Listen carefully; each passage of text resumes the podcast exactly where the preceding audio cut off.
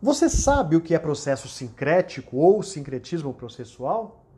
Eu sou o Kleber Leles e a nossa aula de hoje é sobre as fases do processo no âmbito do processo civil.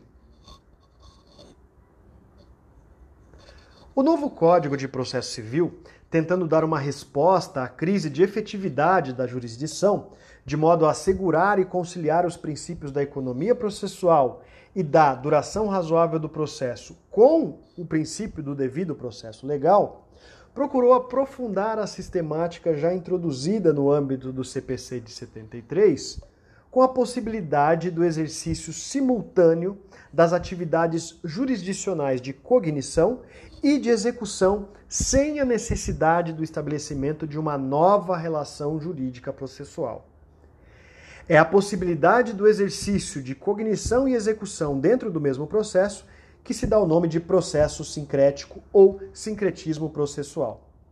Essa dinâmica rompe com a sistemática vigente quando da redação original do revogado código, que previa a necessidade de ajuizamento de ações autônomas para o exercício de pretensões de natureza cautelar, de conhecimento ou de execução.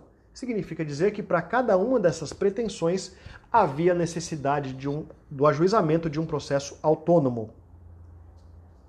É dentro dessa nova sistemática que o atual Código de Processo Civil não mais trata do processo cautelar, trazendo, todavia, uma disciplina diversa sobre as tutelas de urgência e de evidência, que podem ser requeridas no curso do processo de conhecimento, autorizando inclusive a sua execução provisória. O novo código, de maneira diversa e inédita no âmbito do processo civil, divide as suas disciplinas em uma parte geral e uma parte especial, trazendo em seu livro 1 da parte especial toda a disciplina relativa ao processo de conhecimento e ao cumprimento de sentença, procurando dinamizar o procedimento de modo a garantir a efetividade da, da jurisdição. Sob essa perspectiva, o procedimento pode ser dividido nas seguintes fases. A primeira, a postulatória, aquela em que as partes apresentam em juízo a sua pretensão para ser analisada pelo magistrado.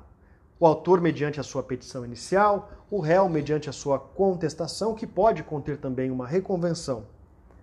A fase seguinte, a saneatória, momento em que o juiz decide sobre questões processuais pendentes, eventuais nulidades e delibera a respeito das provas que eventualmente devam ser produzidas. Nesse momento, o juiz também deve decidir sobre eventual inversão do ônus probatório.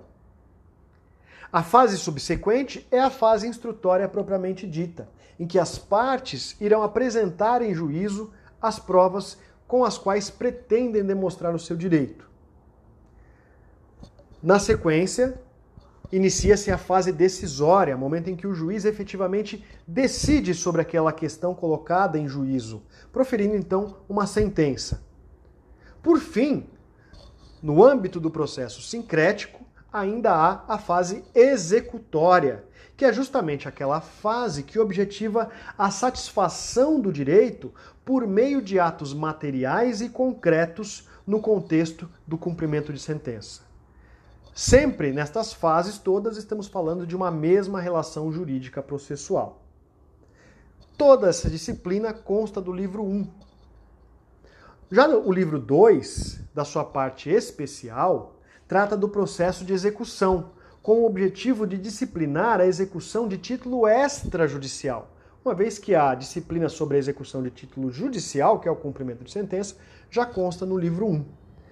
Este livro 2, todavia, também traz regras gerais sobre a execução do título aplicáveis também ao cumprimento de sentença. Disciplinas, por exemplo, relacionadas à penhora e outros mecanismos de constrição do patrimônio do devedor.